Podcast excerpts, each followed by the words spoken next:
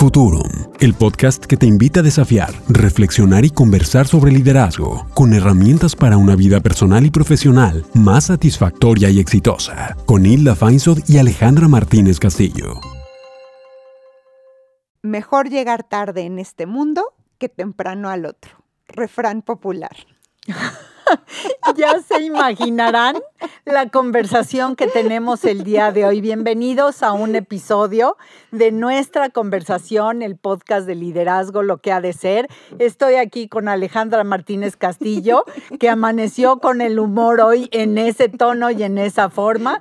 Una frase extraordinaria que habla del tema que nos trae hoy a la conversación. Reina Preciosa, ¿cómo estás? Pues estoy este, riéndome para no llorar, güera, ¿no? Este, también eh, disfrutando y entusiasmada con, con, la sincronicidad que se presenta. Ustedes saben que nosotros grabamos este podcast un poquito por adelantado y justo viniendo en camino para nuestra gran cabina de, de sonido, donde grabamos este podcast aquí en la producción, me llegó una noticia de estas que, que llegan a los mensajes que no es de Uno TV, sino es de, de, de otra de otro noticiero que, que se llama somosnews.com.mx. Parece que tiene alguna seriedad porque informan continuamente de COVID, de vacunas, de problemas mundiales, etcétera. Pero hoy del tema que vamos a hablar, güera, es de burnout, síndrome del quemado, que suena terrible, ¿no? Síndrome de desgaste por compasión, que tampoco nos hace como mucho sentido, pero es esto, o sea, un desgaste por crisis de estrés. ¿Y qué dice esta noticia ahorita? Que el burnout, y vamos a estar usando, ya sé que es de poches, pero así le decimos también aquí, así es como, como lo conocemos, lleva a 54% de mexicanos a renunciar. 54% de mexicanos a renunciar. Y lo que queremos traer en esta conversación el día de hoy, además de, de toda, de todo el contexto histórico, ¿no? De cuando la OMS lo, nombró un problema de salud pública, que tampoco tiene tanto tiempo, ¿no? Es algo, algo muy, muy reciente, de, de los estudios de Gallup, que sabemos que es nuestro, de nuestros investigadores favoritos y serios para hablar de esto, pero sobre todo, ¿cómo podemos prevenirlo y revertirlo? Porque creo que los costos personales, familiares, corporativos y de salud pública cada vez se van haciendo más altos y no solo estoy hablando de costos económicos, güera. Totalmente, estamos frente a una de estas extraordinarias conversaciones que nos va a permitir generar conciencia uh -huh. de cómo lo estoy viviendo, cuánto estoy permitiendo, hasta dónde me estoy yendo en, en esto de desgastarme al punto en que ya ni pienso con claridad, ni hago bien y los errores empiezan a estar presentes o mi desgaste y mi cobro de factura personal está fatal, así que hablemos. Fíjate, la, la OMS, la Organización Mundial de la Salud, la reconoce como un problema de salud pública en el año 2000. No tiene tanto tiempo, no. Güera, ¿no? Como que nos llegó con la modernidad. Y este dice que es una respuesta al estrés laboral crónica integrado por actitudes y emociones negativas. Yo aquí ya saben que me voy a quejar porque yo para mí no hay emociones negativas, pero sí las puedo experimentar como negativas y su duración es mucho más larga si ya no tiene una, un estímulo que lo esté generando, sino que ya se presenta, como hemos platicado aquí, como un estado de ánimo, ¿no? Uh -huh. y, y el tema es que pasamos de la tristeza, el resentimiento, la ansiedad, la frustración, la preocupación, la inquietud, la desesperanza, hasta llegar a un estado, güera, que por eso se debe de llamar síndrome del quemado, porque cuando tú te quemas una parte de la piel, esta parte se vuelve insensible. Entonces, lo verdaderamente, bueno, todo esto que te estoy contando creo que ya es suficientemente grave, pero llegar a estar como anestesiado de la vida, donde ya ni siquiera estás experimentando ninguna emoción que te pueda hacer moverte, me parece trágico. Totalmente. Y recordemos que todos tenemos exactamente la misma cantidad de horas en el día, pero importa cómo abordas lo que tienes presente, de tal manera que eso pudiera marcar una diferencia tu respuesta ante los retos, tu respuesta ante las situaciones, ante la abundancia de peticiones, ante las prioridades organizacionales, ante eh, las quejas de no estar en casa, ante eh, la falta de no dormir, el cómo abordas los temas, porque normalmente una de las respuestas que nos desgasta más es sobregirar, en contra de nosotros. Entonces ya como sentado en el escritorio, ya no comí la comida más balanceada. Desayuno como y cena sentada en el escritorio.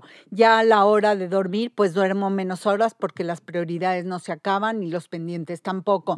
Entonces empezamos en este sobregiro contra mí que al final de cuentas va a acabar pasando la factura en términos de falta de salud. Sin duda. Y además, este, la invitación siempre desde Futurum Weris, y, y creo que desde, desde la labor que hacemos como coaches, es ver de esto que me corresponde a mí, porque tanto Gallup como ahora esto que salió de la NOM 035 de salud, etcétera, eh, ponen el foco en las organizaciones, ¿no? Las organizaciones que promueven el burnout, los jefes que promueven el burnout. Y sí, no les voy a quitar responsabilidad porque ellos crean un contexto, pero si, de verdad eh, yo hago este, este examen de conciencia con mis clientes y veo algunas de las cosas que pone Gallup para regular o que son las que generan el burnout, mucho es de autorregulación, güera.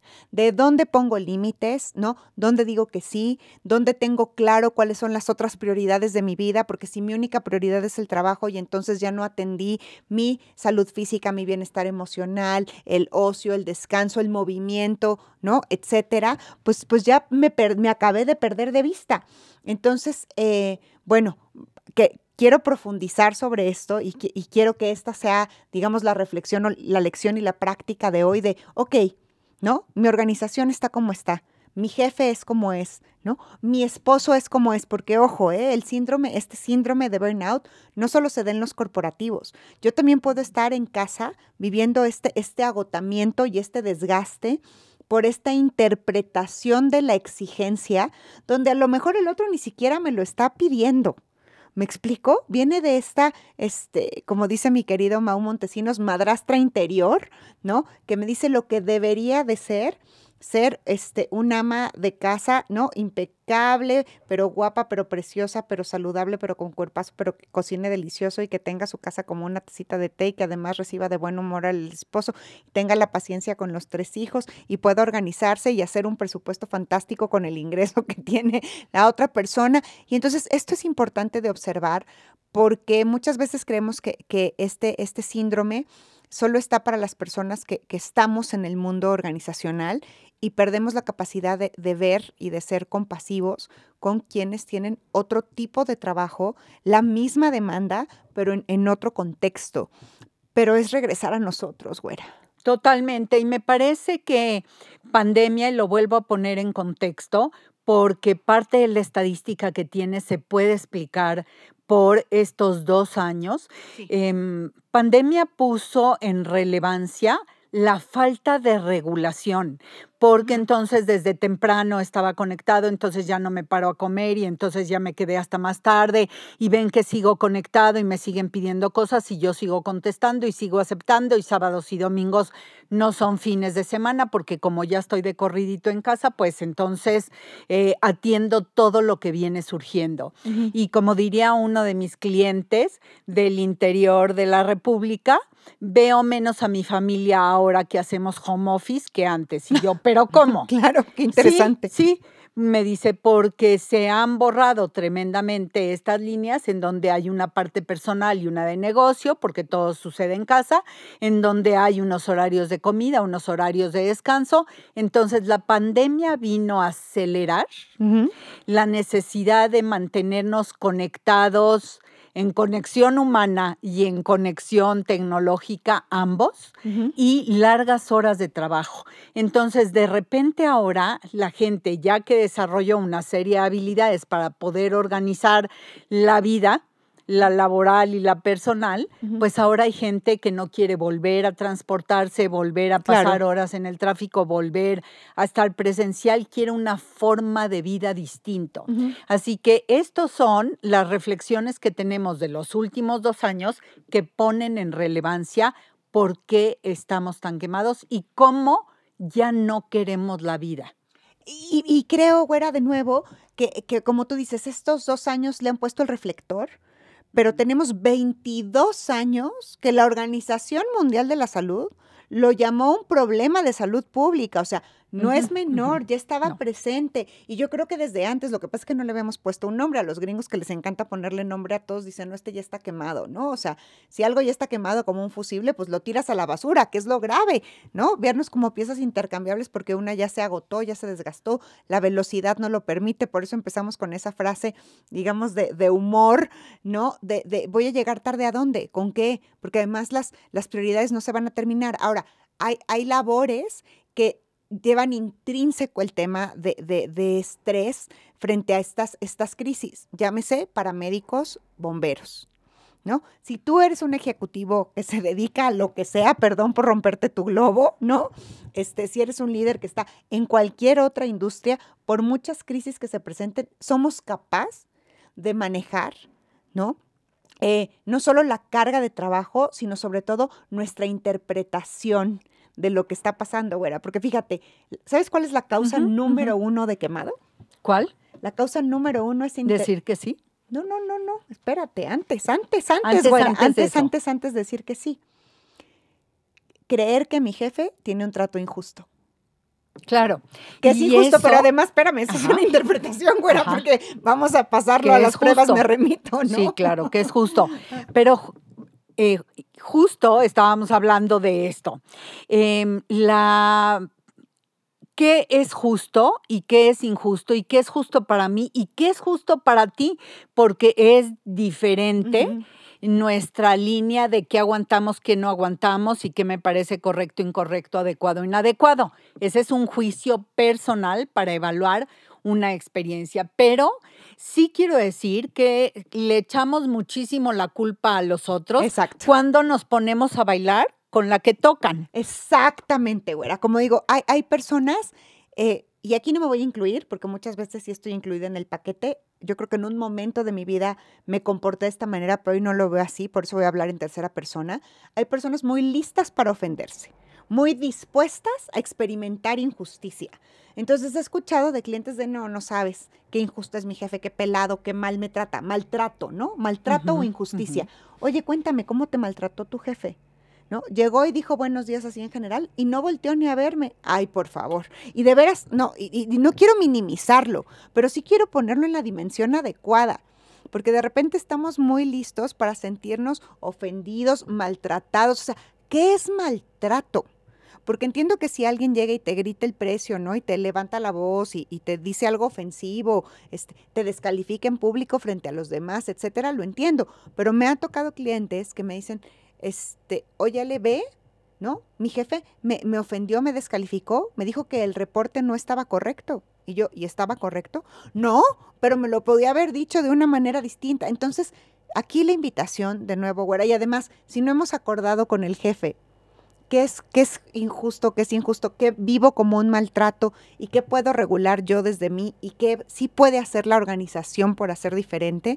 Creo que también pintar estas fronteras y hacer acuerdos a partir de eso va a prevenir mucho desgaste. Totalmente, me quedo con esto último que estás diciendo de generar acuerdos, generar la conversación para llegar a acuerdos determinados, porque me parece que hay muchísimos jefes que se pierden en el radar de ya cuántas cosas te di.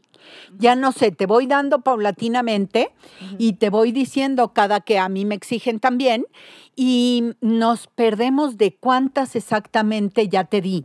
Y el que tiene el monitor es uno mismo, pero sigues diciendo que sí a todo porque no sabes decir que no, te cuesta trabajo o crees que tienes que resolver todas, en lugar de entrar en la conversación y sentarte a un acuerdo de me diste esto y esto va a llevar tantas horas y tengo esto otro que es prioritario que es para hoy en la tarde y si se suman las dos necesito estrategias diferentes como más manos o transferir algo o decirte que no en este momento o que entrar en estas conversaciones maduras de crecimiento, de acuerdos, en donde sí suceden las cosas. Y esa es la mejor recomendación que tengo para evitar el burnout. Sí, y mira, vamos a ir eh, concatenándolas con las siguientes razones que muestra Galup. La segunda es la carga de trabajo inmanejable. Entonces, les tengo noticias. La carga de trabajo inmanejable es güera, hasta si lo trajéramos a nuestra casa, o sea, si dijéramos, tengo que arreglar todos los cajones y todos los closets y tener impecable todas las alacenas, es una carga inmanejable de trabajo, ¿no? Y trapear, limpiar y cocinar todos los días es inmanejable para una sola persona. Entonces, ¿qué es lo inmanejable? La carga de trabajo, o como tú dices, mi capacidad de decir que no, de poder delegar, de decir esto sí, no en este momento, en este otro, o aparecen estas cuatro opciones, tú dime a qué renuncio. No, pues tienes que hacer todo. También hay jefes irracionales. Y aquí voy a traer una de mis frases favoritas de la vida de nosotros enseñamos a la gente cómo tratarnos y lo que permitimos promovemos. Si tú te dormiste a las cuatro de la mañana haciendo el diseño, el reporte, la presentación, en reunión tal, dos, tres veces, ¿Por qué tu jefe va a creer que va a ser diferente? Pues si tú lo sacaste, a lo mejor él ni se enteró que no dormiste, pero ahí vamos nosotros, patria o muerte, ¿no? Vamos a entregarnos con devoción a este trabajo que igual ¿Cuántas veces ponemos un sobreesfuerzo en esas entregas? Bueno, lo he visto también con un montón de clientes de, no, no sabes hasta qué hora me, dormí haciendo el reporte y ni lo ha leído. Exacto, entonces no era tan urgente, ¿verdad? Claro, entonces, es esa conversación para realmente saber cuándo lo urgente es urgente y eso tiene una fecha y una hora y eso tiene que ver con otras prioridades y actos heroicos constantemente llevan a burnout. Que haya una urgencia y que una vez te desvelaste, entiendo. Que eso sea tu día a día, no hay otro juego diferente que se puede armar. Claro, otro que es un común denominador en un chorro de organizaciones, porque por eso nos siguen invitando para hacer desarrollo organizacional, que es la falta de claridad del rol. Cuando yo no sé qué me toca y qué no me toca de origen, es un súper promotor del burnout, porque entonces, ¿este hijo de quién es, no? O sea, aquí a quién llamamos para que resuelva, quién se hace responsable. Y de nuevo, creo que es corresponsabilidad de organización, líder y ejecutivo decir, pero a ver, aquí que le toca a cada quien. Y no es tener síndrome de mesera de comida rápida de esta no es mi mesa, sino de decir, a ver, ¿dónde dibujamos la raya para que yo pueda tomar propiedad y responsabilidad de este resultado y de este proceso? Y dónde le corresponde al otro, porque si no también se da muchísimo retrabajo o doble trabajo. Y eso es más carga de trabajo que por supuesto nos lleva a estar quemados. Claro, o ausencia. Como ah, alguien dijo que iba a hacerlo y pues no fue claro, al final nadie no se hizo. Claro, perdón, o sea, mejor que en vez de que sea un hijo de todos, son un hijo de nadie. De nadie, de nadie, y eso también sucede. Y ahora que hablabas de tener una claridad del rol, también me parece que si el rol se va moviendo, se tiene que hacer un ajuste de ese movimiento, porque puede ser muy frustrante que te califiquen por algo que no está en tu descripción de puestos y tengo cliente la semana pasada con una situación idéntica. Entonces, si el rol se va moviendo en beneficio de la organización y de quien lo ocupa, tienes, tienes que irlo ajustando. Sí, ajustas de nuevo no, no solo las expectativas, porque las expectativas sabemos que son ambiguas, sino, oye, ahora este es el nuevo indicador, este va a ser el nuevo proceso, ¿no? O tú te encargas de ver el proceso, tú eres responsable de este nuevo resultado. Entonces también decir, oye, ¿y me sigue tocando lo anterior o esto lo vamos a, separar? Porque ¿qué crees? Que de las horas que eh, tengo disponibles para trabajar y la energía, ya no cabe esto otro.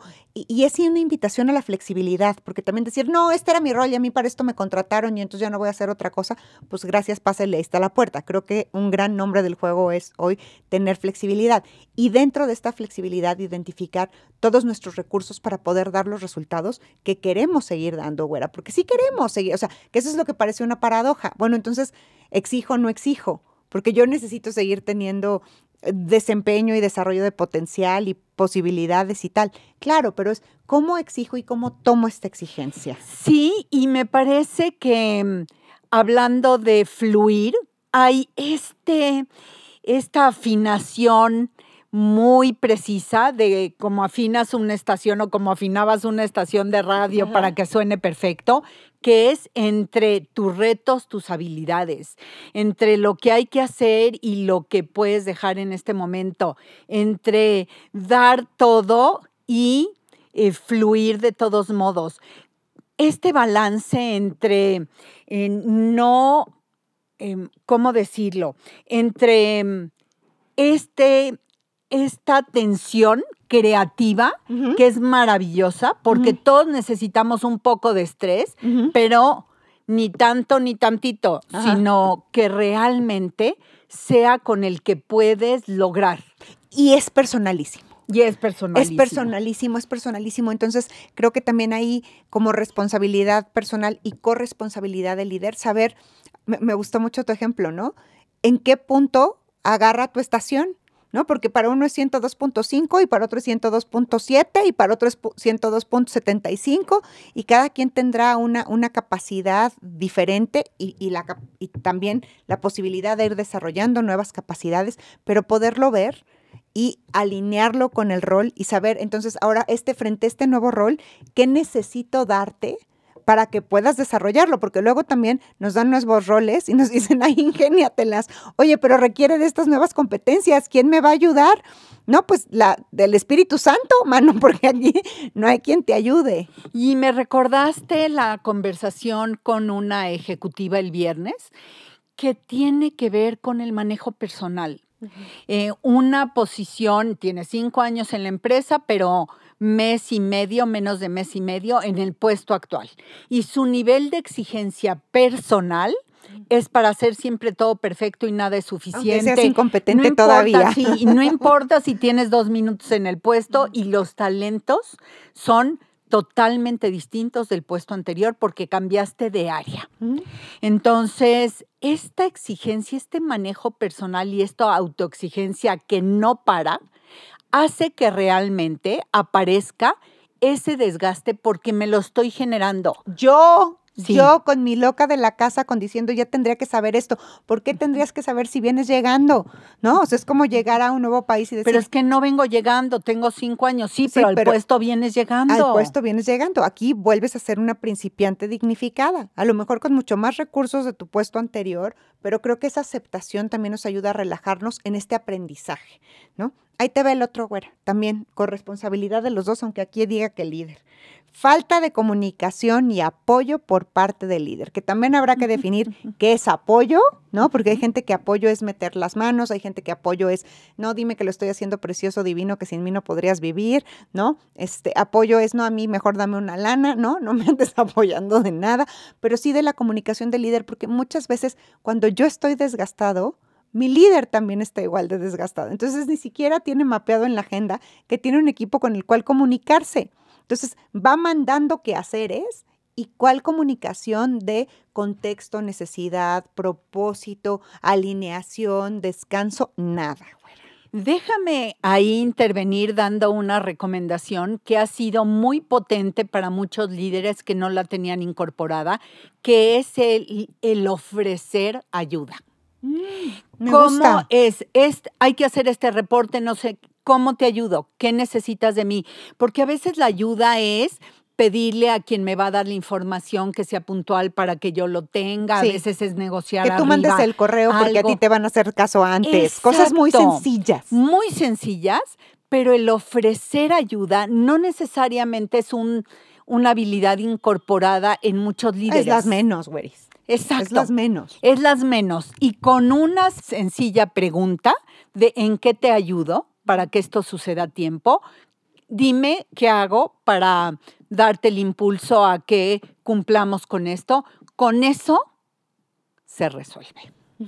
Y también, eh, una vez que somos, eh, que, que recibimos esa oferta, ¿Cómo la aceptamos, güera? Porque de nuevo nos sale esta, esta parte de, no, a mí me contrataron para hacer la chamba, tengo que probarme, eso de tengo que probarme, eres vicepresidente, no tienes que probarte nada. Ya estás, estás más probadísimo, ya no estás de degustación, mano, no, ya estás de platillo en la carta. Totalmente. ya, no tienes que probarte nada. Y seguimos con, con este impulso inconsciente y tan enfermizo y tan doloroso, güera, de, no, si acepto ayuda no va a lucir igual el trabajo. No, si no aceptas ayuda, es muy probable que sea más difícil hacer el trabajo, como tú dices, ya en un tema de desgaste, ni siquiera alcances a ver el error, ¿no? Muchísimos clientes que, tienen esta diligencia de la tendencia al perfeccionismo, que de verdad entregan cosas impecables, ya que empiezan a tener síndrome, síndrome de, de, este desgaste, lo podemos ver porque empiezan a equivocarse en cosas que son tan pequeñitas, pero es porque estás distraído. ¿no? Por eso, ya, ya la mente no da, necesita descanso. 26% de las personas con este síndrome son más propensas a llegar a emergencias, güera.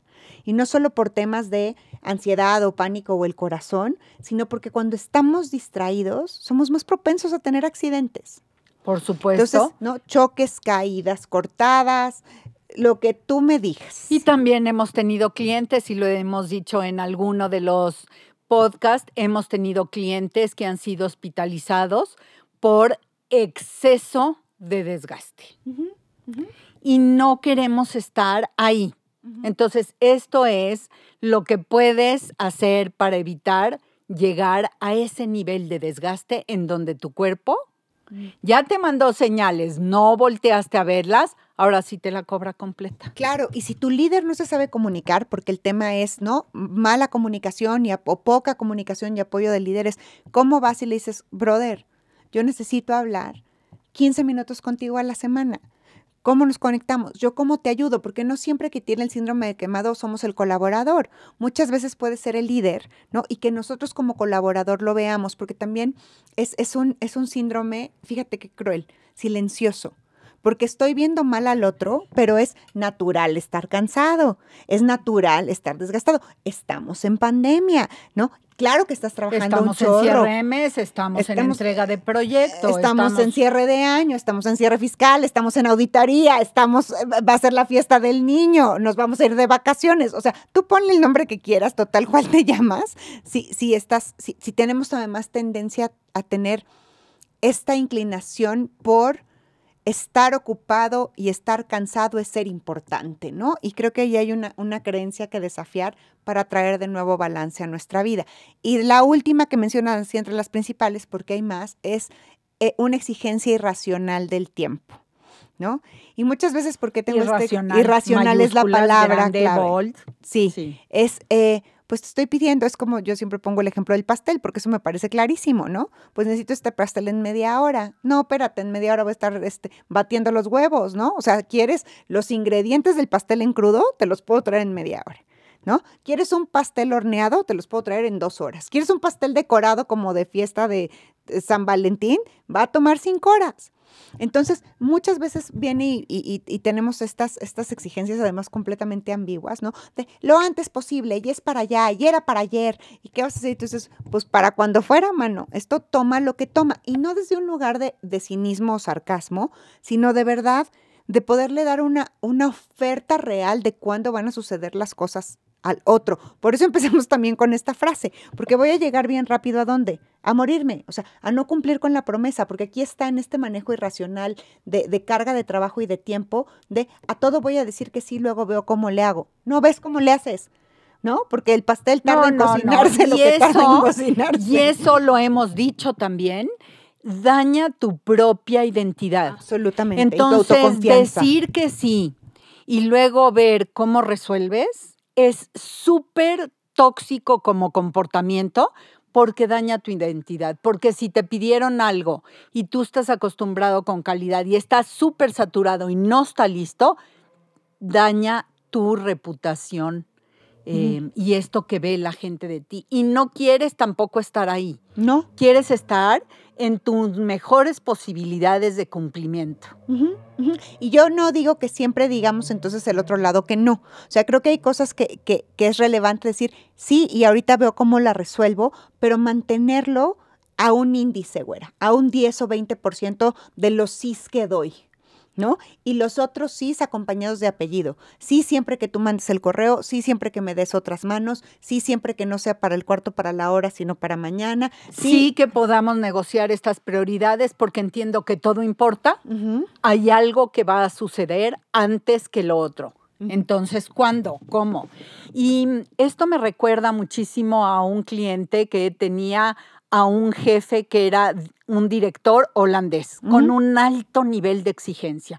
Y entonces le dije, negocia con tu jefe que no lo conoces. Sí lo conoces, ya ves que no se deja negociar. Negocia con tu jefe. Entonces se fue con la tarea de negociar con el jefe. Regresó dos semanas después y me dijo, ¿qué crees? Que dijo que sí. Claro, y fíjate cuántas veces nos negamos a nosotros mismos la posibilidad de hacer algo diferente, de poner un límite, de pedir ayuda, tal, por nuestro discurso. Se me ha tocado también con un montón de clientes de, a ver, este es, tu, este es tu, tu, práctica de esta semana, diseñar esta conversación, ¿no? Y entonces ya la diseñan, llegan listísimos, ¿no? Entonces manejo de objeciones, de veras una preparación impecable. Y luego le digo, ¿qué pasó? ¿Cómo te fue en tu conversación? No, llegué y se lo planteé y me dijo que sí. Me quedé con tantas ganas de, no, ya dije, ahora con quién me peleo. Venía listo a que me dijera una serie de objeciones y me pusiera y, y tornara y hiciera y me dijo que sí, claro. Entonces, ¿de cuántas, cuántas cosas? O sea, ¿cuánto es autoinfligido este desgaste, güera? Sería, sería la gran pregunta.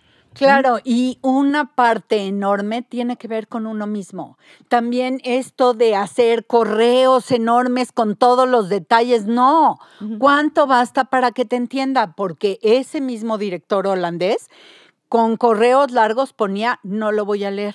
Así, su respuesta, no lo voy a leer. Entonces, se resistía a hacer un párrafo que diga lo que tiene que decir. Y si quiere más detalles, luego se, los brindas. Entonces, de veras, ¿con qué nos cargamos adicional que nos permite andar menos fluidos, menos sueltos, con menos posibilidades. Sí, y mira, el gran, ¿quieres que te diga así lo que muchísimos autores ponen como el gran remedio o un gran remedio o prevención para el burnout, Weris?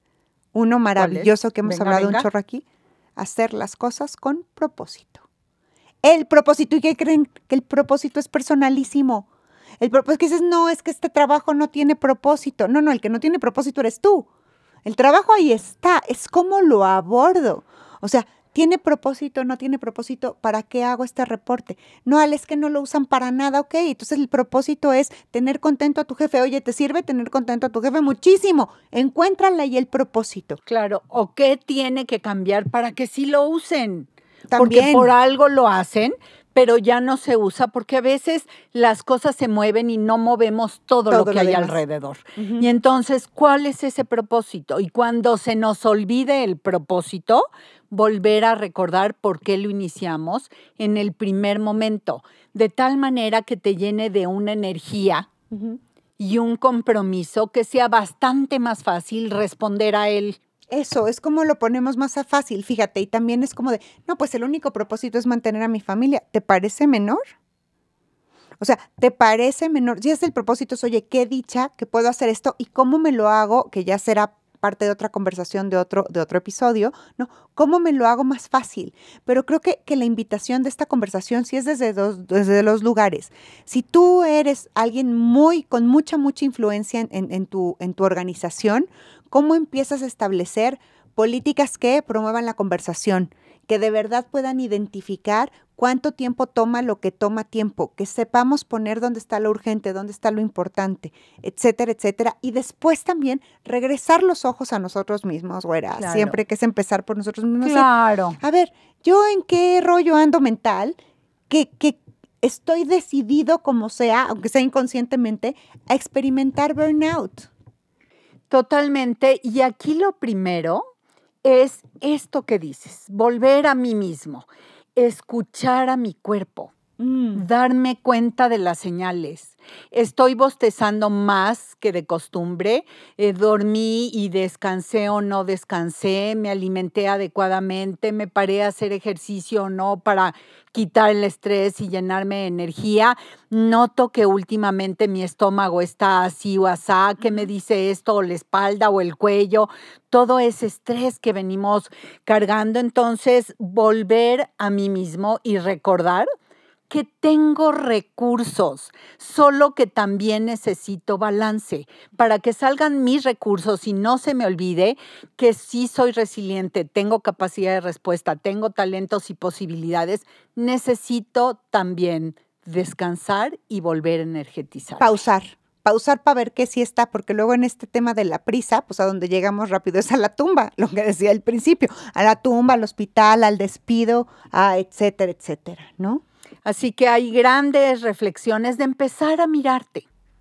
Empezar a ver cuánto haces, cómo haces, cómo respondes a las situaciones que se llaman de urgencia en el trabajo. ¿Son de urgencia o no son de urgencia? Y cuando lo son y tienes otras prioridades, tener esta conversación, realmente poner en la mesa lo que hay que hacer pedir ayuda, esto de levantar la mano y pedir más manos o pedir más tiempo. O, pedir, un coach que me ayude a pensar. Porque muchas veces sé que anda mal conmigo, comillas, comillas, pero no sé cómo resolverlo. Es decir, tengo el diagnóstico, pero no tengo la profilaxis. Y las conversaciones con los coaches, ¿no? Y aquí estamos la güera y yo, de verdad yo he visto el poder de ayudar a pensar, a acomodar, a decir, oye, ¿y si fueras a hacer esto? ¿Y si esto fuera diferente? ¿Y si lo plantearas desde aquí? Oye, esto de verdad te suena a ofensa. Si te lo hubiera dicho tu prima hermana que amas, lo tomarías así, ¿no? Tu ex jefe, etcétera. Y este acomodo, güera, no tenemos que hacerlo todos solos. Creo que, que, que, eso también es un gran promotor de este desgaste. Decir, yo tengo todo solo. Así es, así que esta ha sido una conversación que puede cambiar el ritmo, la forma, el fondo, el acelere y reacomodar diferente. No importa si en la mesa ya están puestos los platos y los cubiertos. Puedes acomodar diferente tu vida para que puedas cumplir y puedas tener balance, para que entregues resultado y también estés descansado, para que tengas tu mejor versión siempre se puede rehacer. Sin duda, pues esta es una invitación. Muchas gracias por esta conversación. Gracias, Hilda Feinsod, güerita linda. Yo soy Alejandra Martínez Castillo y esto es Futurum, el podcast de liderazgo, lo, que, ha de ser. Nos escuchamos muy pronto. Bye. Soy Hilda Feinsod y sígueme en Instagram, arroba Hilda Feinsod y en mi página hildafeinsod.com. Y yo soy Alejandra Martínez Castillo. Sígueme en Instagram en ale.mcastillo y en mi página alejandramartinezcastillo.mx. Y recuerda, darle follow a Futurum, lo que ha de ser. Futurum, lo que quieres ser y hacer. Un encuentro con tus posibilidades. Con Hilda Feinsod y Alejandra Martínez Castillo.